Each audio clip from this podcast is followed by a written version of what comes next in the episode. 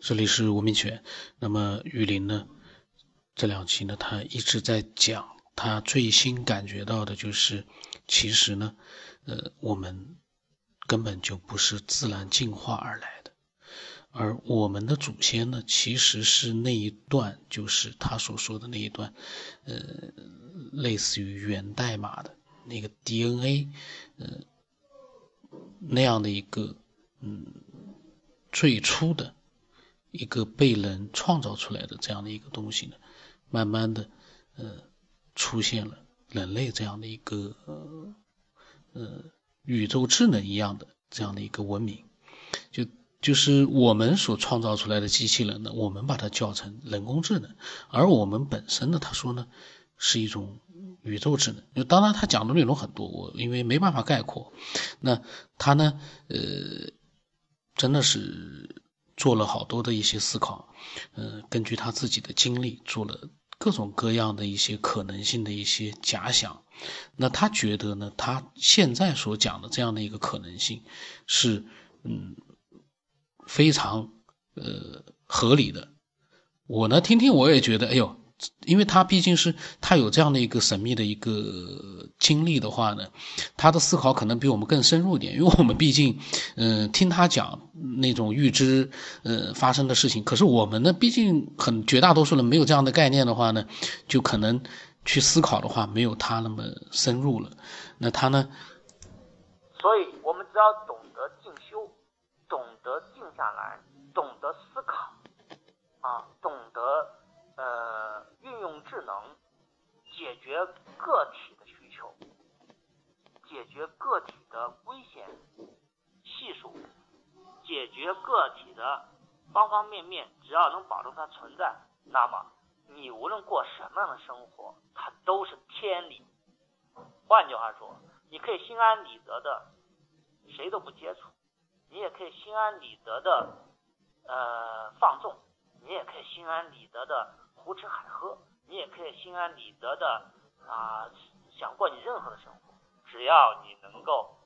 啊，对这个社会的整体的智能进化有贡献，并且维持自己的生存的条件的拓展，那么你就是作为人，或者说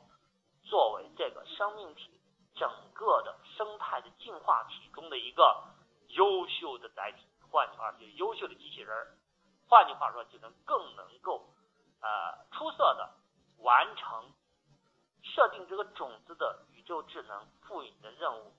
那就是我们的任务。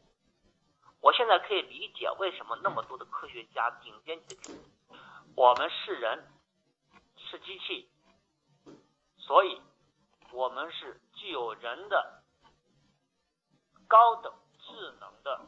机器，其实机器的名称就是人，所以我们可以放心大胆进化，死了那也是有下一个源代码赋予的机体继续进化，只不过我们希望我们能够对这个进化体贡献度多大，然后带给我们这个进化体所在的内在的享受。啊，就是这样，我们就是机器，但是确实可以自我维持，呃，自我享受程度、享受感觉，就自我有这种愉悦感、创造愉悦感的机器，只不过它只不过是为进化服务的。九天老师，这我心情就。非常高兴了，题是，以后我活到九十岁也好，还是活到四十一岁也好，我都明白我我应该每天怎么过了。为什么要去高兴啊？高兴也是这个机器的一个运转的一个过程。悲伤、恐惧、担心，它是一种防御机制，但是我们。就是进化中的一个可以高度寻找自我感受的机器，但是为什么我能够去？我在想，为什么我能够去感受到这种反复的进程呢？我能够想到这些问题呢？我现在自我激励，但别人看来叫啊自高自大。我自我激励，应该是我这个量子计算机它有一定的呃某个方面，但是它并不并不特殊，在这样的人在这个社会中恐怕是一个普遍机制。只不过这一类的机器人，这一类的人类啊，就是他的大脑呢，呃，特别善于思考，愿意思考，但是却不是那种。胡乱思考，而且不是局限于他所生存这个纬度上，啊，受呢呃这个呃，我觉得计算机跟计算机的本身的大脑的程度也不一样，所以我非常高兴，我非常的兴奋，啊，非常的兴奋啊，我们这个大脑它是不一样的，就是这个量子计算机它的呃呃可能是在延续和进化的过程中的差异性。啊的差异性，但是它，仍然是为这个整体的这个生态智能进化服务的，啊，生体整整体的呃呃生态智能进化服务的，呃，我非常庆幸我拥有这样的大脑，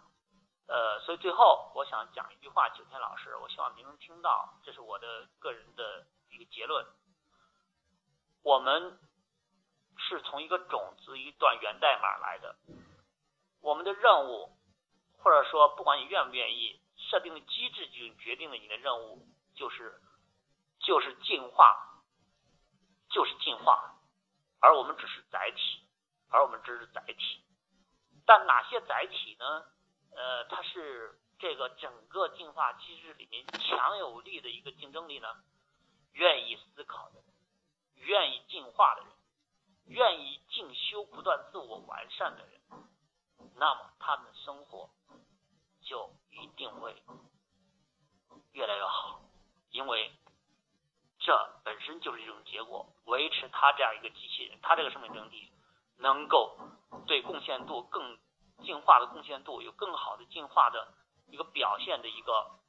更好的维持的条件。我知道我该怎么做，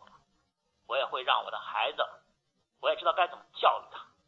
我也知道该怎么让我的家族，我下面。繁衍的家族，这些一个一个机器人怎么为他们的每个，我也知道怎么让以我为首，像我的这边下面的一代一代的机器人，这些人，呃，我希望他们过得好，那你就尽可能让他们能够拥有对整个进化贡献的能力，那么他们就能够得到所谓的身边生活质量提高。那是维持他们进化啊，奖励。好了，田老师，谢谢。我刚刚听到你呃十七号发的那个，就是关于你突然感悟到这个世界其实是程序呃构成的。我感觉那一段啊，真的是非常的蛮震惊的，也蛮精彩。我刚刚录的时候听到的，然后呢，还有后面那一段我还没听呢，我可能。呃，晚上有空的时候录的时候再听一听。我觉得你关于那一段关于程序的那一段呃解释，我觉得真的是呃很精彩的，可以反复的去听，因为你呃很多这个话都是讲的很长，我觉得真的是值得去多听两遍。然后呢，我也有一些想法呢，我都把它放在那个呃节目里面了。然后我在想。你要是有一些什么样的新的那种既视感出现，呃，都可以随时的把它发过来。我觉得真的是蛮神奇的，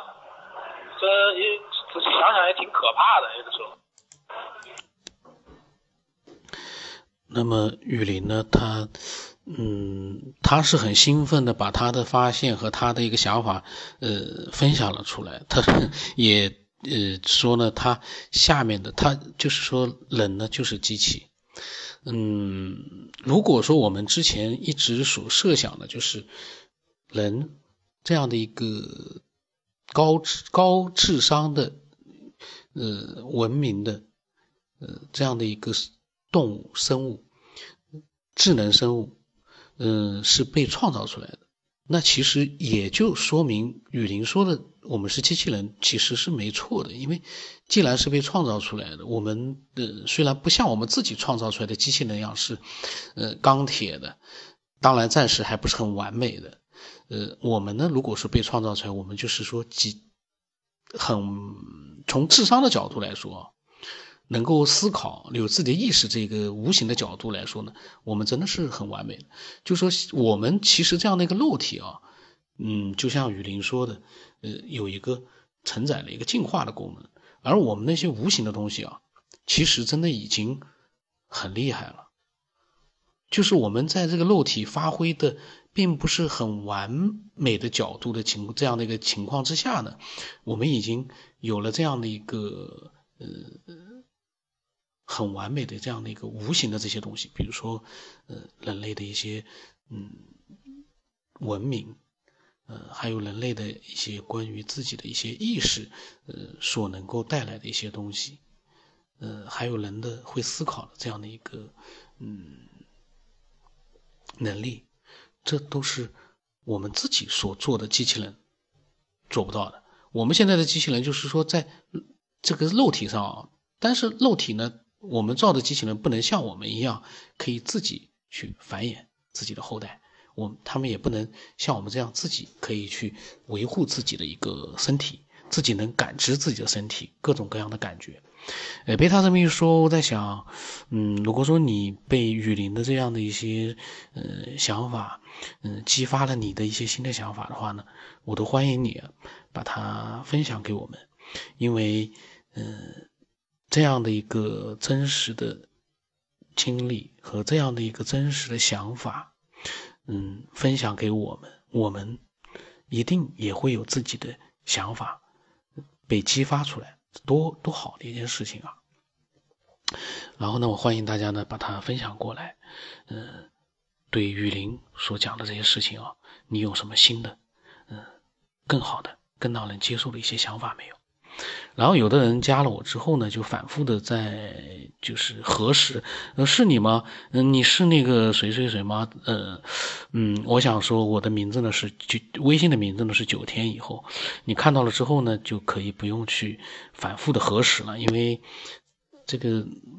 呃，我的微信号码呢是 b r o s 八不让他们八，你。多听一些，你了解了这样的一个节目和我在节目里面偶尔会提到的一些我的想法呢，我自己的一些呃信息呢，你加了我，你就知道那是我了。呃，你要是一直在犹豫这人是谁啊，是不是我加的那个人，那说明你